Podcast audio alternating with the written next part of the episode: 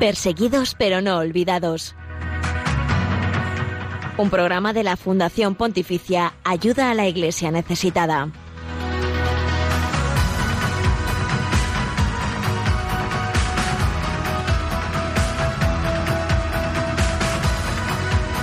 Saludos, buenos días, eh, bienvenidos. Son las 11, eh, las 10 de la Comunidad Canaria y estamos eh, comenzando este espacio de información, oración y apoyo a la iglesia pobre y perseguida en el mundo. Gracias por acompañarnos en Perseguidos pero no olvidados.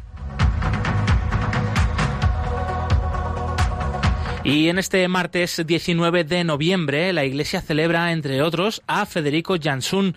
Fue un religioso misionero en el actual Canadá sobre todo desarrolló su labor allí a principios del siglo XX, eh, donde también, entre otras cosas, eh, fomentó la devoción por los santos lugares, como buen franciscano que era, eh, y esa unión entre Occidente y Oriente, uniendo así también pues estos dos pulmones de la Iglesia con los que todos los cristianos debemos y deberíamos de respirar.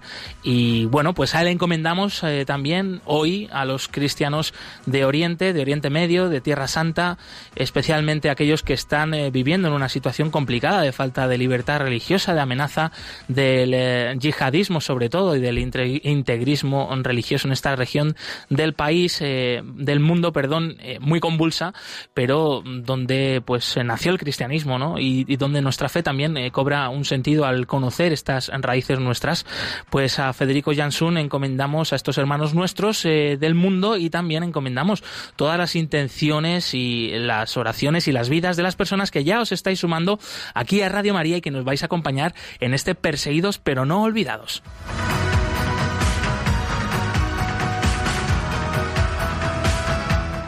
Llevamos eh, pues eh, 15 días, 15 días sin aparecer por aquí. Estamos muy contentos de poder retomar eh, nuestro programa, este espacio de encuentro con todos ustedes. Y eh, si en el anterior programa hablamos eh, de Asia y sobre todo de la India, hoy volvemos a, a retomar el testigo de este continente amplísimo, donde, sin embargo, la Iglesia, pues digamos, yo tiene uno de los mayores retos, ¿no? Del presente y del futuro en la evangelización y la presencia de la Iglesia. Allí los cristianos son una pequeñísima minoría.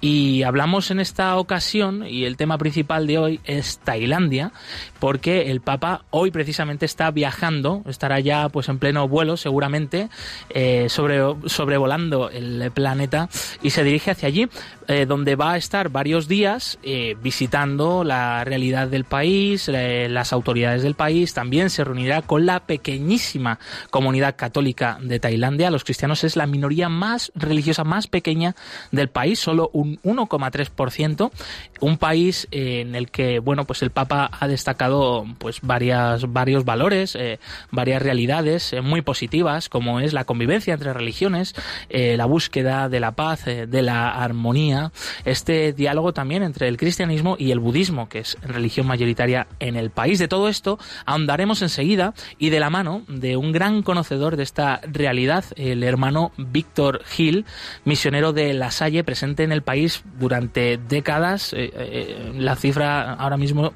pues no me acuerdo, es muy amplia, le preguntaremos, pero más de 40 años. Increíble, ¿no? Eh, el tener el privilegio de poder charlar con una persona así, que nos acerca a esta realidad de la iglesia en Tailandia y la labor de la iglesia de Tailandia a la que va a visitar, mm, pues dentro de unas horas, el Papa Francisco. Además de todo esto, te contamos a continuación también la actualidad respecto a la iglesia pobre y perseguida en el mundo. Haremos repaso del informe Libertad Religiosa precisamente eh, sobre Tailandia y compartiremos el testimonio, un testimonio que nos ha llegado recientemente desde Pakistán de dos jóvenes cristianas que eh, fueron eh, secuestradas para ser casadas forzosamente con musulmanes, una práctica habitual en el país que afecta sobre todo a las mujeres de minorías religiosas y que queremos aquí dar luz y dar luz con hechos concretos como es la vida de estas chicas que enseguida también compartiremos. Y damos la bienvenida al eh, elenco del programa de hoy. Blanca Tortosa, compañera del Departamento de Comunicación de Ayuda a la Iglesia Necesitada. Bienvenida. Muchas gracias. Buenos días, Josué, y buenos días a todos. Echabas ya de menos esto de la radio. De verdad, ¿eh? ¿eh? El gusanillo, el gusanillo este. los nerviosillos, el directo, esta luz rojita. De verdad, ¿eh? Lo bien que lo pasamos, ¿eh? Total, sobre todo eso. de verdad que y poder escuchar y leer a, nuestros oyentes en vivo y ver, y ver que, que, este mensaje va calando. Es maravilloso Eso, ¿eh? la, magia de la radio. La magia de la radio, de verdad. Y, de Radio María más aún. Sí, especialmente. Eh, Javier Esquina, en los controles. Eh, bienvenido, amigo, una semana más. Buenos días. Más que la magia, la divinidad de nuestra madre, ¿no? Eso Exactamente. sobre todo, sobre Muy bien puntualizado, Javier, ¿eh? Sí, sí. Y también nos has echado de menos, Javier, a que sí, se te ve, se te ve especialmente contento hoy. Sí, sí, sí. Hoy estoy contentísimo de estar a vuestro lado y poder colaborar con vosotros. Hoy no está acompañándote Jesús Abenojar, pero bueno, le, tenemos muy presente. ¿eh? Pero está por ahí. Está, por, ahí, sí, sí, le he saludado antes. Pues nada más, eh, bienvenidos como, como comentábamos y repetimos y también eh, antes de continuar te contamos los otros canales eh, de contacto con el equipo del programa para que nos puedas dejar tus comentarios y sugerencias. Sí, importante, ya sabéis que nos encanta escucharos y leer vuestros comentarios en Twitter que somos arroba ayuda También podéis dejar vuestros comentarios con el hashtag no les olvides y con el hashtag perseguidos pero no olvidados. En Facebook somos ayuda a la iglesia necesitada y en el correo electrónico también podéis escribirnos a perseguidos pero no olvidados arroba, arroba radiomaria.es y en Instagram por último somos ayuda iglesia necesitada.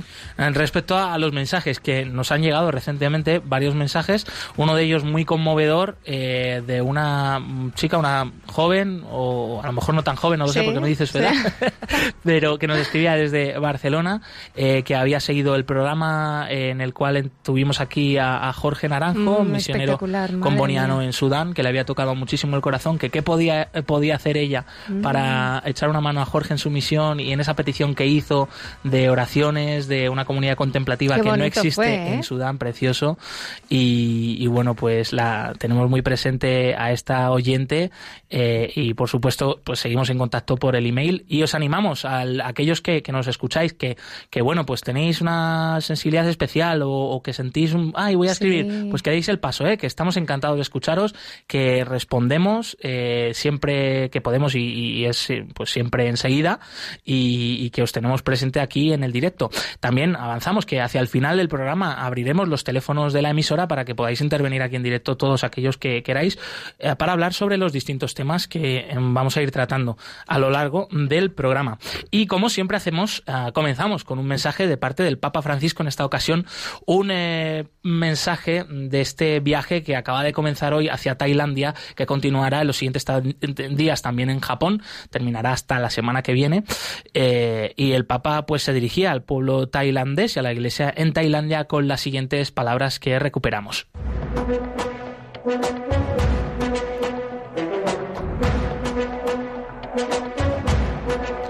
En palabras del Papa.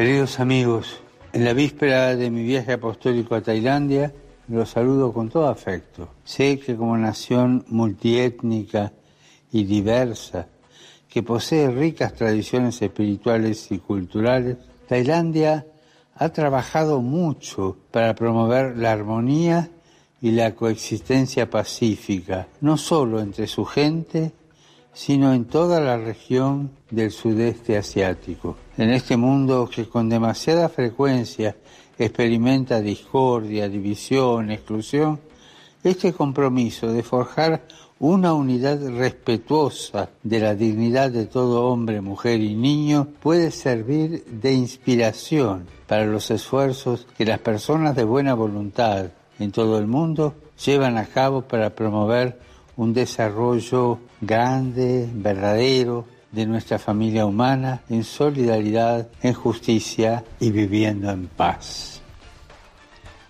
Pues estas palabras del eh, Santo Padre yo creo que también nos ayudan mucho a conocer en primer lugar pues eh, esta misión que tiene el Papa cuando viaja, en este caso pues a Tailandia, pero a otros países del mundo. A ver, ¿por qué el Papa tiene que viajar tanto, madre mía, o ir a países en los que mm, realmente son de mayoría de otros eh, de otras religiones, ¿no? Esta pregunta que a veces surgen. pues pues ahí está, ¿no? El Papa se hace presente porque él es mensajero, mensajero de paz, mensajero del evangelio que es es, es la buena nueva, es también el diálogo, es la, apertura hacia los demás. Eh, no sé, ¿qué te han parecido estas palabras, Blanca? Bueno, em, refleja muy bien cómo, cómo, el Papa siempre está atento a la realidad que, que, existe en el mundo, ¿no? Que no es una persona que está allí en el Vaticano sentado, no, no, sino que va a cada país, a cada lugar, a, los sitios más donde la presencia cristiana es minoritaria, como decías tú, y llama la atención eso, cómo está tan metido en el mundo y, y, esa llamada que ha hecho a la coexistencia pacífica en toda esa región, ¿no? Siendo una minoría tan, tan absoluta, la de los cristianos, como, como él lo ve y nos pide oración y, y pide la coexistencia pacífica, el diálogo, la armonía, el respeto, em, al final para una, una convivencia buena, ¿no? Pacífica entre todas las religiones, ¿no? Y fíjate qué bonita esa imagen que tú a la que has hecho referencia al principio como vicario de Cristo, como eh, el Papa eh, refleja eh, que Dios, que Jesucristo está presente en todos los sitios, incluso en aquellos donde a lo mejor pues la Iglesia no tiene no tiene tanta fuerza, no pero también allí y Dios lo está en, todos los corazones y está viendo y camina camina por su la morada, tierra. como dice el salmo pues a todos los hombres. Precioso precioso. Efectivamente pues tenemos muchas ganas eh, de ver de conocer eh, qué, dirá el Papa Francisco en sus discursos en este viaje a Tailandia y Japón y también de conocer un poquito más de cerca ya aprovechando no pues este contexto la realidad de la Iglesia en Tailandia que te contamos aquí enseguida en unos minutos. Hoy hay más cristianos perseguidos que en los primeros siglos de la Iglesia nadie habla de ellos. Nosotros sí. Perseguidos pero no olvidados. Un programa de ayuda a la Iglesia necesitada en Radio María.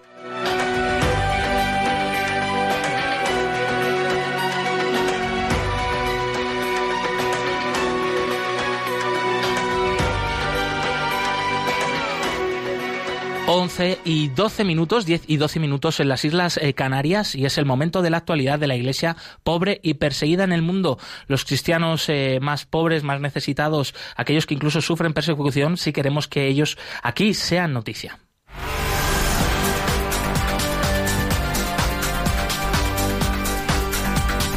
Queremos que sea noticia.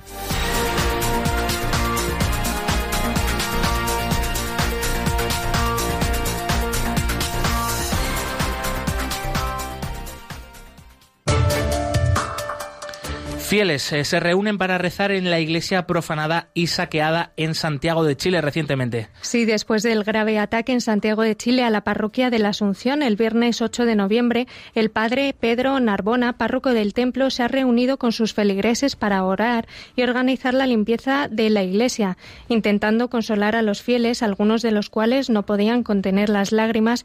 El padre dijo que la iglesia se construye no tanto con lo material, con algo físico, sino con las piedras vivas que somos todos y cada uno de nosotros. Somos una piedra viva y eso es lo fundamental. Asimismo, pidió a los presentes no caer en el círculo del odio, que nos puede llegar a envenenar el alma. Magdalena Lira, compañera de ayuda a la Iglesia necesitada en Chile, comentaba los últimos acontecimientos.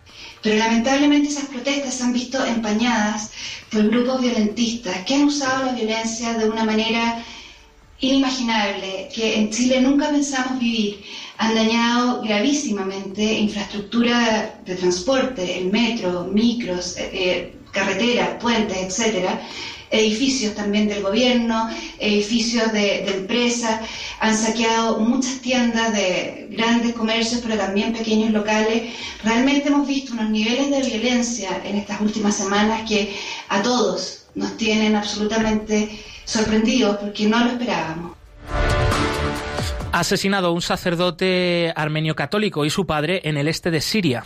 La guerra en Siria aún no ha terminado. La presencia de Daesh se sigue sintiendo y así lo ha declarado en una conversación telefónica con ayuda a la Iglesia necesitada Monseñor Boutros Marayati, arzobispo armenio católico de Alepo, tras el trágico atentado que le costó la vida hace pocos días al padre Josep Hanna Bedoyan, el párroco armenio católico de San José en Camisli. Según ha informado el prelado a ayuda a la iglesia necesitada, el padre Josep se dirigía a supervisar las obras en la iglesia de los mártires.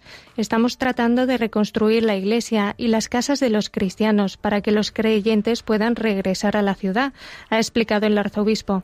El párroco de 43 años iba en coche con su padre, un diácono de la iglesia de Jasaka y un laico.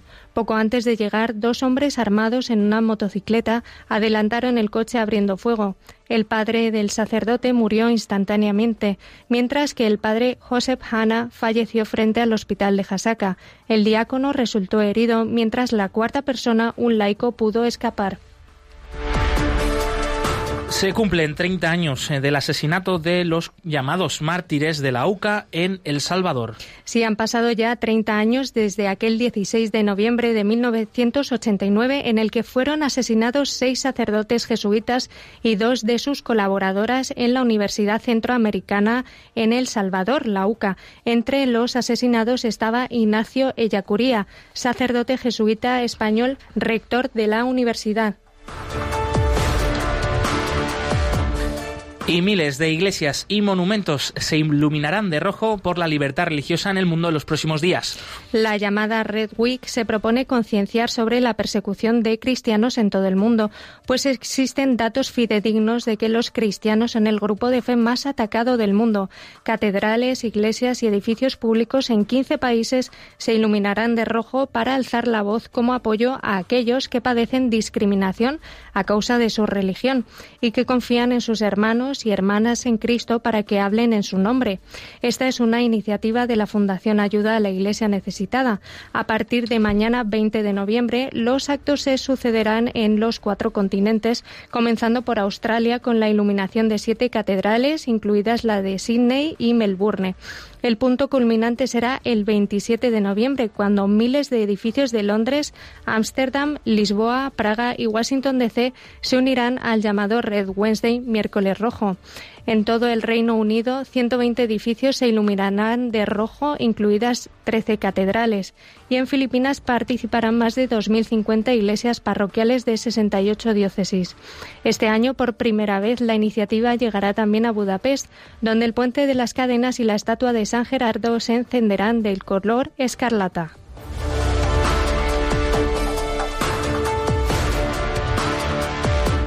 Todas estas noticias y la actualidad diaria de la iglesia pobre y perseguida en el mundo la pueden consultar en la web ayudalaiglesianecesitada.org.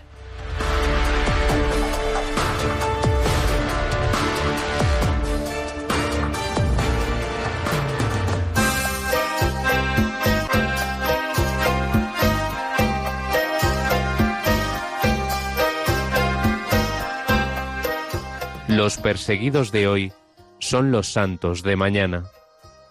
Padre Berenfried van Straten, fundador de Ayuda a la Iglesia Necesitada. Los perseguidos de hoy son los santos de mañana.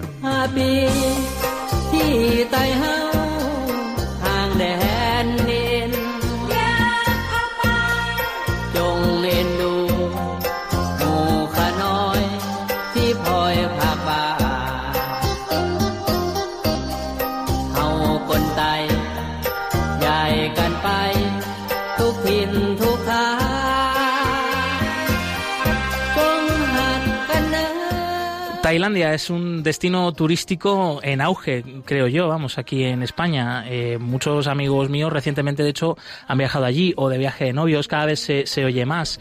Eh, Tailandia, pues es un país también muy diverso, eh, profundamente budista, muy famoso por sus templos, que son también un gran atractivo turístico. Lo que pocos saben es que la Iglesia Católica también tiene presencia allí desde hace muchísimos, muchísimos años.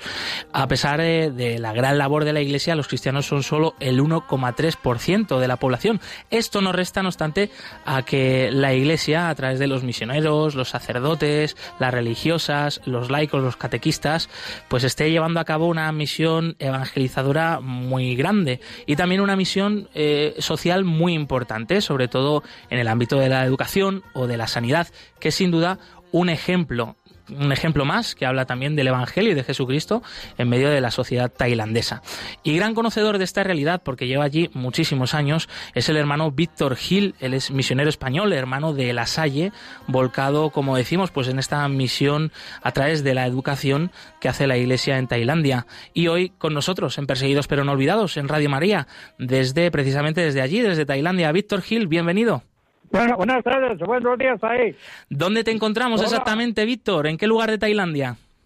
Ahora mismo estoy en la ciudad eh, de Chanthaburi, que está cerca de la frontera de Camboya. Y Víctor, ¿desde hace cuánto que estás en Tailandia? Porque aunque te escuchamos un poco lejano por las comunicaciones, estamos hablando con la otra hasta el otro punto del planeta, eh, pero tienes tienes un acento ya casi casi tailandés. ¿Cuántos años allí? Bueno, vine a Tailandia en 1964, cuando tenía solamente 21 años, de manera que son 55 años de presencia aquí en Tailandia.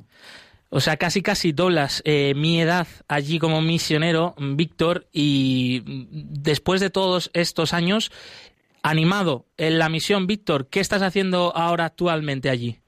Bueno, a este año me han cambiado, me han cambiado de destino. Durante 10 años he estado trabajando en lo que llamamos la escuela de bambú. Eh, la escuela de bambú. Ahora estoy aquí, como diríamos, un poco prestado en este colegio de La Salle. Mi corazón y mi trabajo en los últimos 10 años ha sido lo que llamamos la Escuela de Bambú, que es una escuela para los hijos de los emigrantes birmanos que, que los padres vienen a trabajar a Tailandia y al venir ellos a trabajar también traen a su familia. Y estos niños no tienen acceso a la educación en las escuelas del gobierno. Primeramente porque no hay suficientes escuelas y segundo porque la mayor parte de ellos no tienen papeles ah, para poder entrar en las escuelas de gobierno. Entonces, para estos niños sin papeles, sin identidad, hemos abierto lo que llamamos la escuela de bambú, que ahora mismo se ocupa de unos 500 niños completamente gratuitos. Eh, como buen hermano de la Salle, gran amante de la educación, de la infancia, de la juventud, eh, pues estás ahí al pie del cañón y sigues al pie del cañón, aunque te hayan cambiado de, destino. Eh, Víctor, tú sabes que, se puede hacer mucho bien en muchos sitios. También, Víctor, eres gran amante de, pues, de la Iglesia Universal, de la tradición de la Iglesia, de la espiritualidad de la Iglesia y has sido, me han contado, pues me han chivado por ahí, traductor de, de textos también de la pastoral de la Iglesia y de la espiritualidad católica, sobre todo de, Santa Teresa de Jesús, San Juan de la Cruz, del, castellano al tailandés. Por tanto, también es un gran divulgador de la espiritualidad católica, ¿no es así? Pues sí, hace, hace unos años también estaba yo aquí en Chantaburi, estaba director de un colegio y aquí cerca hay una hay un convento de las hermanas carmelitas y ellas me decían que que les faltaba algo de la espiritualidad uh, carmelita, que no conocían los libros de, ah, de Santa Teresa de Jesús y de San Juan de la Cruz. Entonces, durante casi nueve años, poquito a poco, entre una hermana carmelita que sabe muy bien el inglés y yo hemos ido traduciendo primero las obras de San Juan de la Cruz y luego también las, las, cinco primeras obras de San Juan de la Cruz, y luego a cuatro obras de Santa Teresa de Jesús. No solamente traducirlas, sino que además pues tenía que explicarlas a, la, a las monjas que estaban en la clausura en el, en el convento. Entonces cada domingo pasaba pues yo una tarde o unas horas primero ayudando a revisar la traducción y luego tratando de explicárselo a la doctrina de San Juan de la Cruz y Santa Teresa de Jesús a las carmelitas. Ha sido un trabajo que me ha llevado muchas horas, pero que al mismo tiempo eh, aprendí yo mucho. Estamos y me siento pues muy orgulloso de contribuir algo para la formación de los religiosos, las religiosas tailandesas y también para los católicos que se interesan en la un poco profundamente en la vida en la vida espiritual. Y además sobre todo San Juan de la Cruz es un escritor que yo lo llamaría el más budista de los cristianos eh, porque es eh, San Juan de la Cruz es diríamos como un puente de diálogo entre el catolicismo y el budismo Mm. Entonces, todas estas cosas me movieron a, a eh, emplear muchísimas horas en la traducción de estas obras de los clásicos españoles. Mm. Eh, hermano Víctor, eh, enhorabuena eh, por esta labor que no es pequeña, eh, no es pequeña. Eh, como bien has comentado, es precioso, ¿no? Ver cómo mm, Dios también va muchas veces por delante de esa misión, encontrarte cómo la figura de San Juan de la Cruz ya habla, ¿no? Al corazón del pueblo tailandés. Eh, ¿Qué otras cosas te has encontrado, Víctor, en Tailandia en tus años de misión eh, que para ti han sido reflejos de Dios o, una apertura a poder eh, facilitar la llegada del Evangelio allí o que la gente pueda entender mejor la labor que estás haciendo allí como misionero en Tailandia? Bueno, pues primero eh, la gente tailandesa es muy maja, están siempre sonriendo. Estamos, por eso le llaman el país de las sonrisas.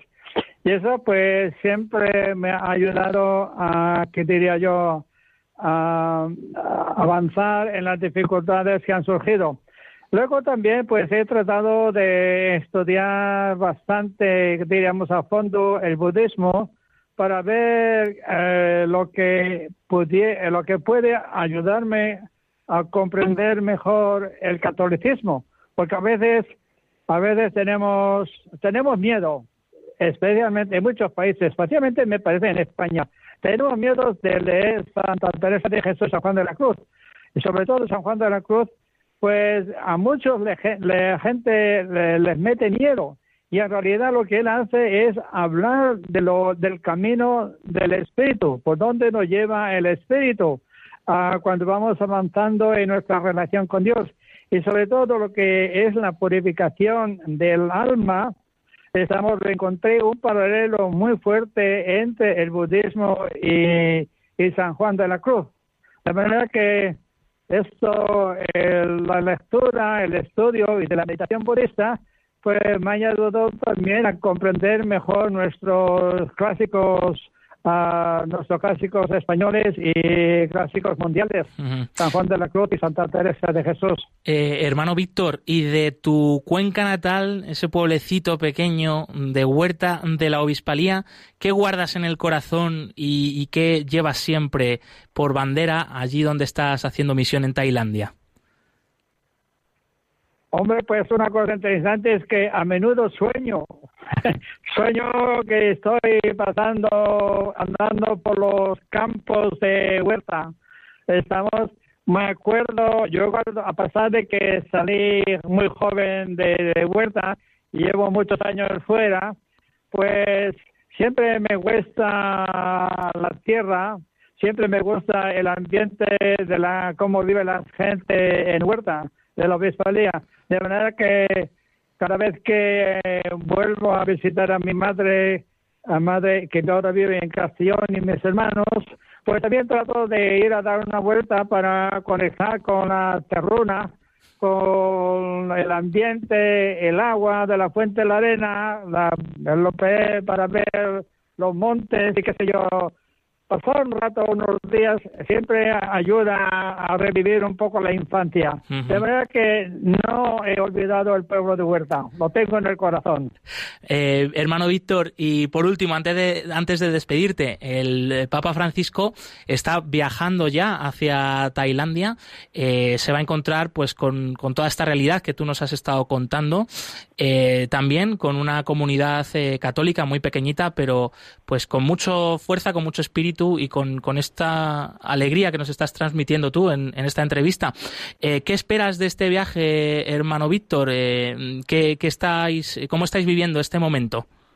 Bueno, pues primero hay que saber que la iglesia en Tailandia está enteramente en manos de los obispos tailandeses. Las diez diócesis que hay en Tailandia, todas tienen obispos tailandeses.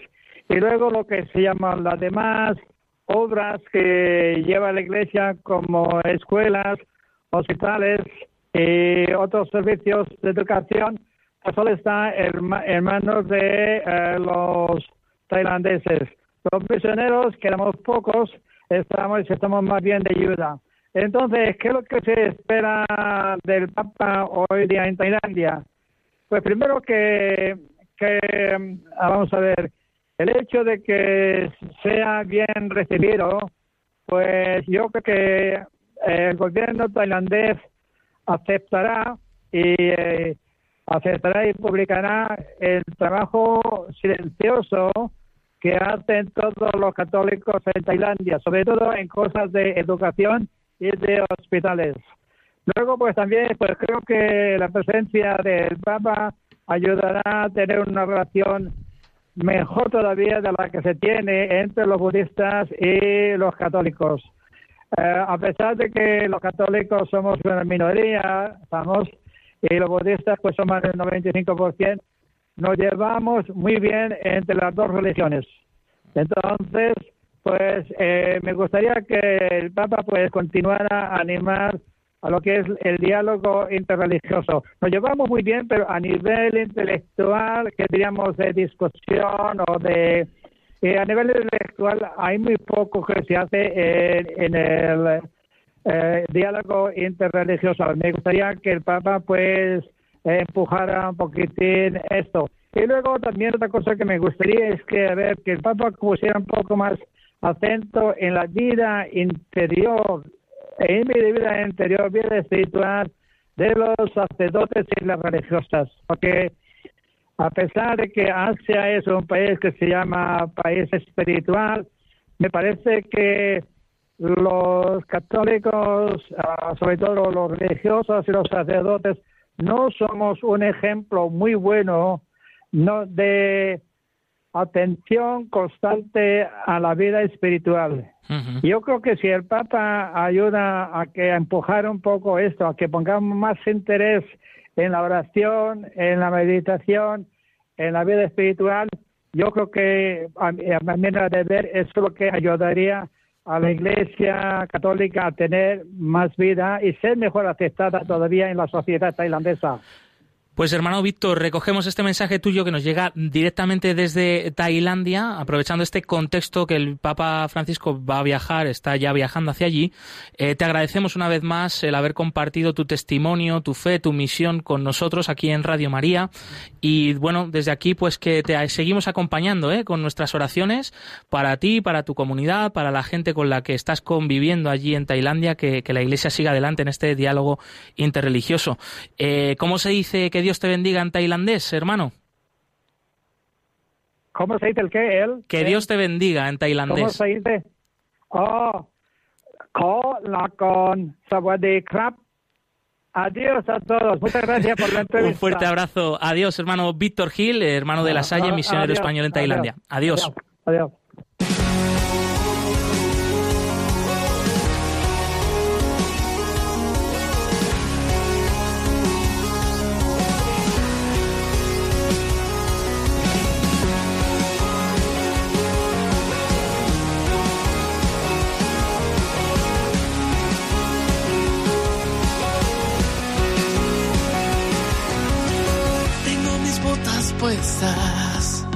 Mi lámpara encendida y voy a proclamar que tú eres la verdad.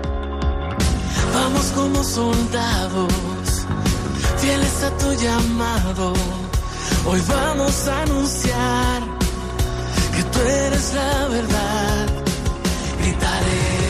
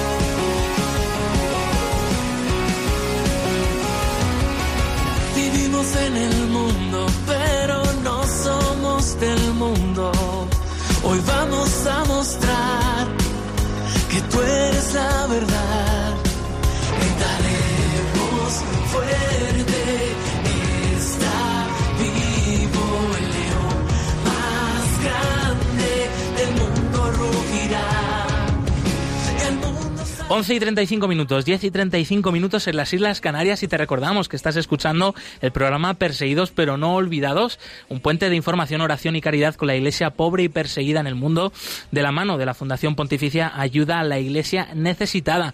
Para continuar, te recordamos los otros canales de contacto con el equipo del programa de hoy para que nos hagas llegar tus sugerencias y comentarios. Sí, en Twitter somos arroba ayuda También podéis dejar vuestros comentarios con el hashtag no les olvides o con el hashtag perseguidos pero no olvidados. También estamos en Facebook como Ayuda a la Iglesia Necesitada y en Instagram en la cuenta Ayuda a la Iglesia Necesitada.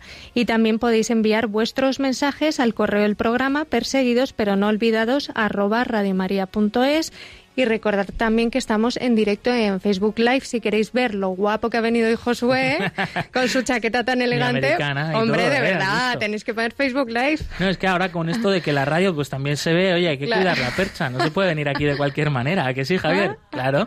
Eh, también te recordamos que en unos minutos abriremos los eh, micrófonos de la emisora para todos los oyentes. daremos el teléfono y podéis compartir aquí en directo con nosotros por pues, los distintos temas que hemos ido tratando en el programa programa, por ejemplo, pues si a alguien eh, le ha tocado especialmente el corazón, esta, esta entrevista que acabamos de tener con el hermano Víctor Gil desde Tailandia, a donde va a viajar el Papa, está viajando ya el Papa, pues puede ser, por ejemplo, un tema muy bonito de compartir aquí en directo. En unos minutos daremos ese número de teléfono y nos podréis llamar. Bien, eh, seguimos con el testimonio de la semana. Este nos llega desde Pakistán, el de dos eh, chicas jóvenes adolescentes que han sufrido pues una situación muy dura, un calvario muy fuerte debido a su fe, a su su en Jesucristo, pero que también gracias a esta fe ellas están reponiendo y están siendo también testigos de una iglesia mártir, una iglesia perseguida en Pakistán, pero una iglesia que una vez más renace de sus cenizas y es fuente de luz y de esperanza en este lugar del planeta.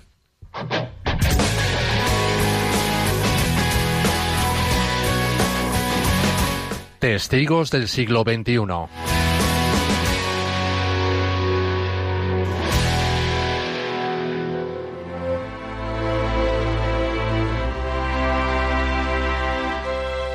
Esta es la historia de Samra Munir, de 13 años, y Neha Pervaiz, de 14. Ambas niñas católicas fueron secuestradas de sus hogares en Pakistán por musulmanes. A Samra la obligaron a casarse y a convertirse al Islam. Su familia no la ha visto desde su secuestro. Neha, por su parte, fue más afortunada. Logró escaparse de su captor, aunque fue agredida sexualmente. Estos son solo dos ejemplos de secuestros de niñas cristianas menores de edad en Pakistán y de la práctica de forzarlas al matrimonio y a la conversión al Islam. Este tipo de crímenes está registrado, está registrando un fuerte aumento en aquel país. Samra era una niña que amaba a su familia y entendía que debía ayudarla. Le gustaba cocinar y ayudar en las tareas domésticas. Solo había completado tres años de la escuela primaria. Sus padres eh, son jornaleros y no podían pagar las tasas escolares para que pudiera continuar sus estudios. El 16 de septiembre de 2019, Samra estaba sola en su casa, sus padres mientras en el trabajo y sus hermanos en el mercado. Fue entonces cuando la secuestraron. Se metieron a la fuerza, la metieron a la fuerza en un coche y se la llevaron. Su hermano Sazad vio alejarse el vehículo y corrió tras él, pero el coche era más veloz que él. Los padres de Samra denunciaron repetidamente el secuestro, pero la policía local insistió en negarlo, alegando que Samra se había escapado de casa por su propia voluntad. A los padres se les dijo que no se inventaran historias. Pasó algún tiempo antes de que la familia recibiera alguna noticia. Entonces se enteraron de que su hija estaba casada y que se había convertido al Islam. Su certificado de matrimonio, indicaba que tenía 19 años, aunque realmente tenía 13. La policía ordenó a sus padres que no volvieran por la comisaría, amenazándoles con que su otra hija, Aroj, correría una suerte similar. No obstante, la familia de Samra no dejó de insistir y pidieron un préstamo de 40.000 rupias, unos 260 dólares, para poder dar dinero a los agentes cada vez que iban a la comisaría, con la esperanza de que el dinero moviera a la policía a actuar. Incluso vendieron su máquina de coser y sus teléfonos. Su hermana Arog nos decía lo siguiente.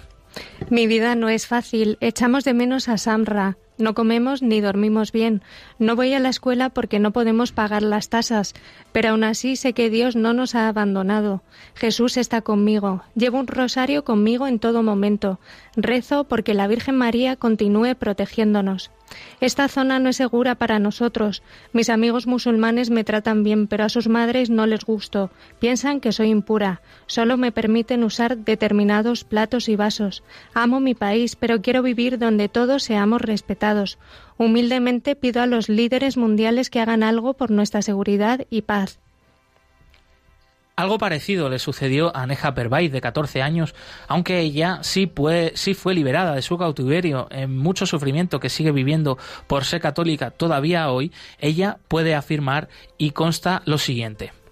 Soy en muchos aspectos una chica normal, me encanta dibujar, diseñar y correr, me encanta jugar con mi mejor amiga Madija y mis tres hermanos menores, y también soy cristiana, he sufrido mucho por ello.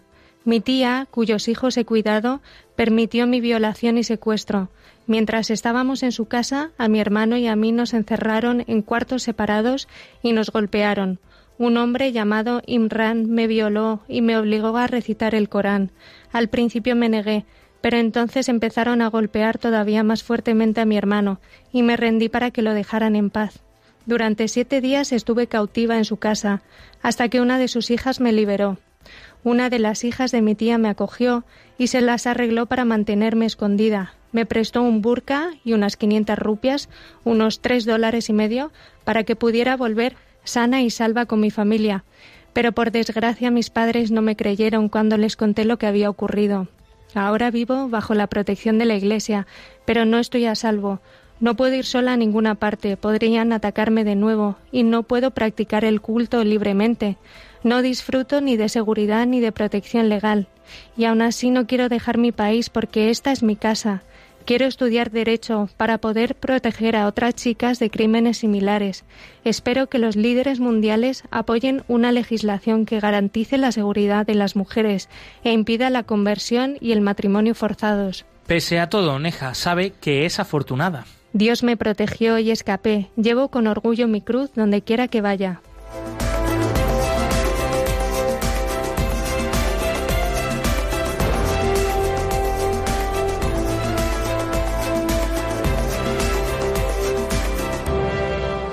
Tremendo testimonio que sin duda bueno, es imposible no, no conmoverse ante él. Eh, no es nada exagerado, son citas textuales que nos han llegado recientemente y es una realidad que desgraciadamente ocurre a menudo en Pakistán, en la cual bueno pues se mezclan también otras cosas, no solo el integrismo religioso, bueno también la falta de educación, eh, una infancia, la infancia desprotegida y bueno, de Pakistán eh, nos tenemos que reponer y recomponer y volver de nuevo a Tailandia. A la luz del informe Libertad Religiosa en el Mundo, queremos saber cuál es la situación de la libertad religiosa en este país eh, que, al que viaja el Papa, está viajando ya el Papa Francisco.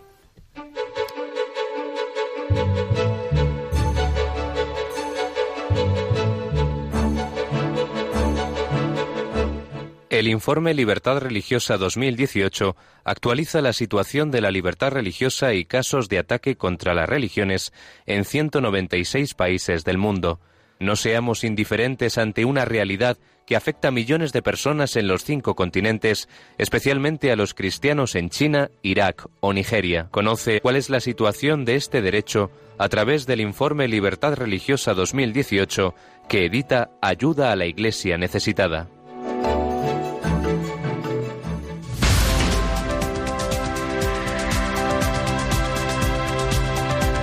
Libertad religiosa en el mundo.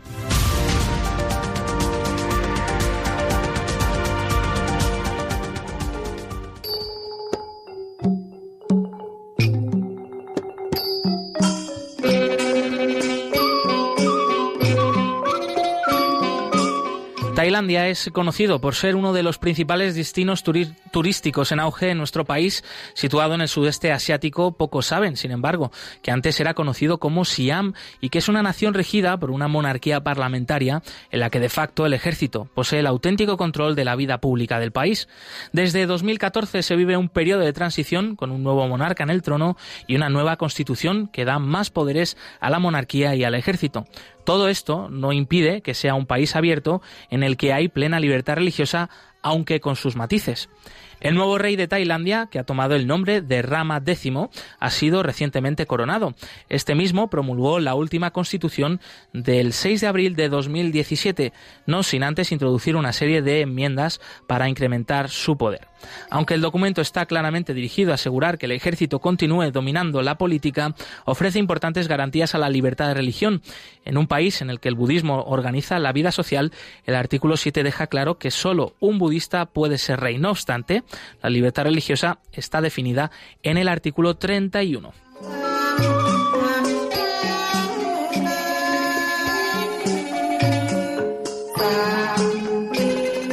Durante el proceso de elaboración de la nueva constitución de Tailandia, el debate se volvió a centrar en el lugar que debe ocupar el budismo y en si habría que incluir una cláusula constitucional declarando el budismo como la religión nacional del país. El artículo 67 del nuevo texto. Este artículo declara que el Estado deberá mantener y proteger el budismo y otras religiones. El budismo es seguido por el 87% de la población, seguido por el Islam, que profesa el 5,9% de la población, con importantes mayorías de musulmanes en el sur del, del país. Los cristianos son la minoría religiosa más pequeña, con el 1,3% de la población. A pesar de la Constitución, el ejercicio de la libertad religiosa en Tailandia sí es real. El Gobierno reconoce a través del Departamento de Asuntos Religiosos del Ministerio de Cultura cinco grupos religiosos budistas, musulmanes, hindúes, sijes y cristianos. Y las organizaciones religiosas vinculadas a estos cinco grupos pueden obtener una serie de beneficios de las autoridades. Dicho esto, pertenecer a un grupo no registrado ante las autoridades no parece ser un obstáculo para obtener beneficios. Muchas organizaciones cristianas también utilizan Tailandia como base de sus operaciones en el sureste asiático.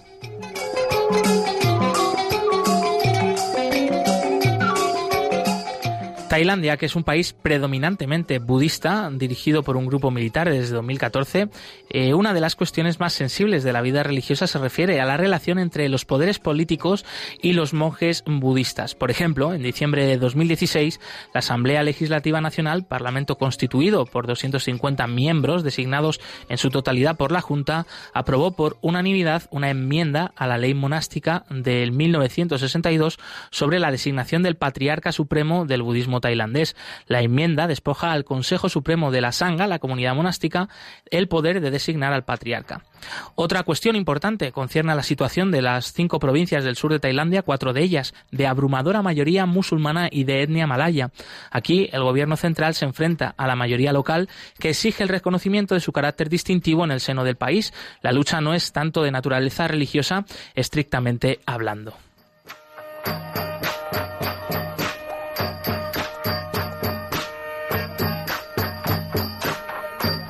Otros temas sensibles son el destino de los pakistaníes que han encontrado refugio en el país y los chinos miembros de Falun Gong. Aprovechando la relativa facilidad para entrar en Tailandia, cientos de cristianos pakistaníes han solicitado el estatus de refugiado en el país. Sin embargo, la lentitud de ACNUR para tramitar las solicitudes de asilo los ha llevado a una situación insostenible. Unos 7.000 refugiados viven en condiciones precarias.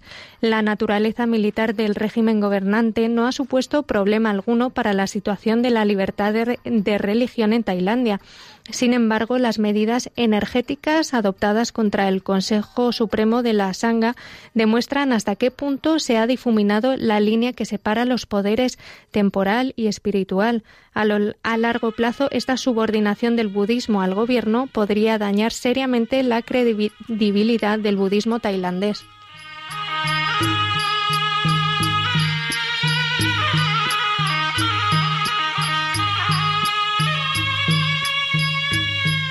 El informe completo sobre la situación de la libertad religiosa en Tailandia y en cualquier otro país del mundo se puede consultar en la web ayuda a la iglesia necesitada.org.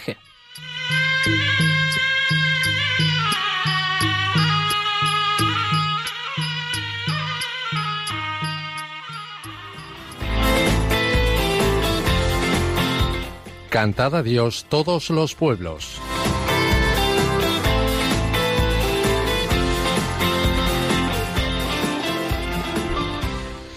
Pues hoy, siguiendo la estela del viaje del Papa a Tailandia, queremos eh, volver la mirada hacia Asia. Ah, muy bien, muy bien. Por eso hemos querido traer un peculiar canto de la oración del Ave María en chino. Genial. Ambientado por instrumentos A orientales. lo mejor entendemos algo por ahí. a. Eh, puede ser, María, puede, eh, puede ser, no lo sé yo, A ¿eh? no lo sé yo. Ahora lo veremos. Este tema, cantado por el coro de la Asociación María Madre de la Concepción, utiliza los instrumentos tradicionales de cuerda y percusión chinos y nos introduce directamente en el ambiente oriental que destila la música. Escuchad con atención.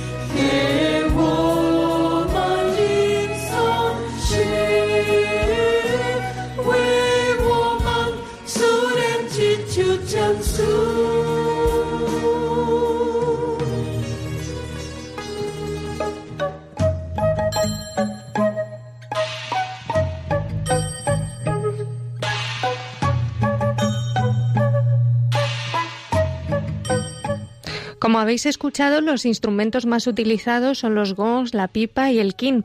Y pese a todo y, y lo bonito que hemos escuchado en esta canción, es muy difícil escuchar este tipo de música católica china por las enormes limitaciones y constantes violaciones a la libertad religiosa que a día de hoy siguen existiendo en el gigante asiático.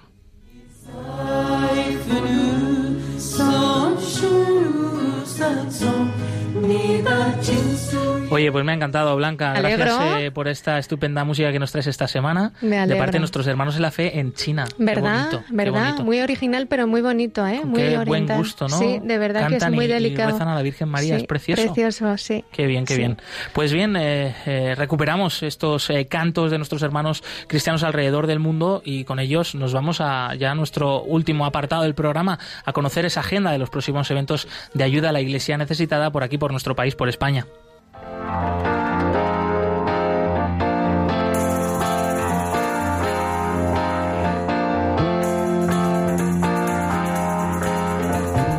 Cerca de ti.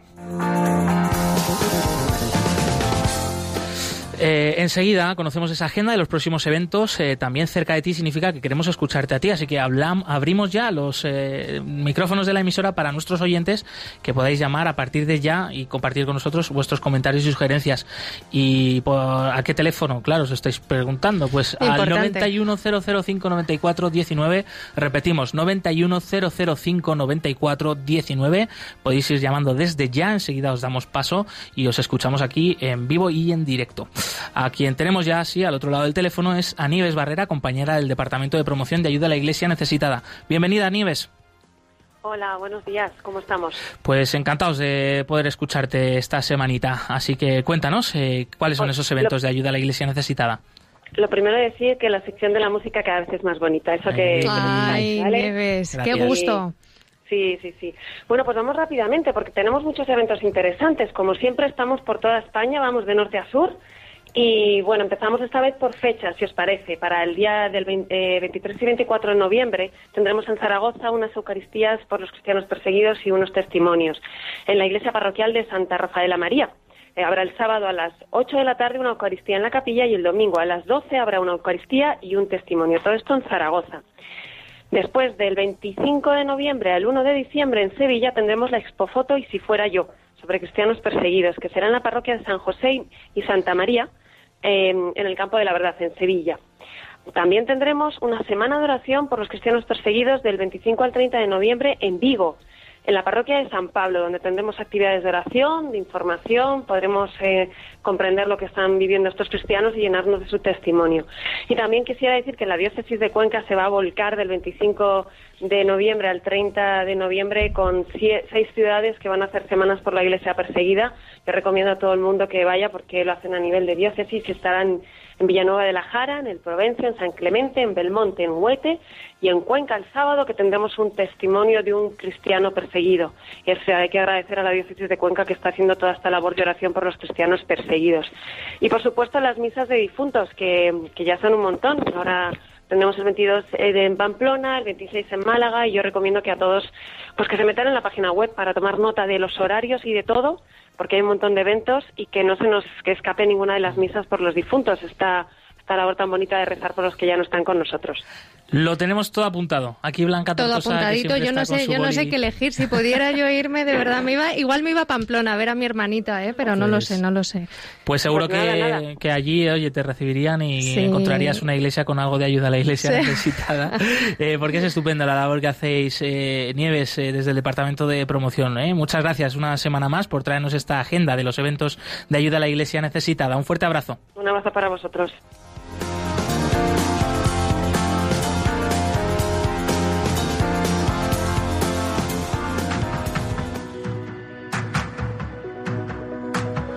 La sintonía del programa nos dice, nos comunica que se nos acaba el tiempo y es que cuando además algo lo estás disfrutando mucho, pues eh, se va volando.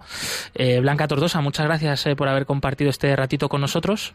Fue y gracias a todos vosotros porque cada día disfrutamos más aquí Claro que sí. En antena. Y seguimos, seguimos, ¿eh? Vamos a seguir disfrutando. Gracias eh, también, eh, pues nuestro compañero Javier Esquina en los controles. Un fuerte abrazo, amigo. Nosotros nos volvemos a escuchar el próximo 26 de noviembre. Te recordamos que también puedes volver a escuchar este programa en el podcast de Radio María. Continúa aquí la programación con el rezo del Ángelus, movidos por el amor de Cristo al servicio de la Iglesia que sufre. Un fuerte abrazo y hasta pronto.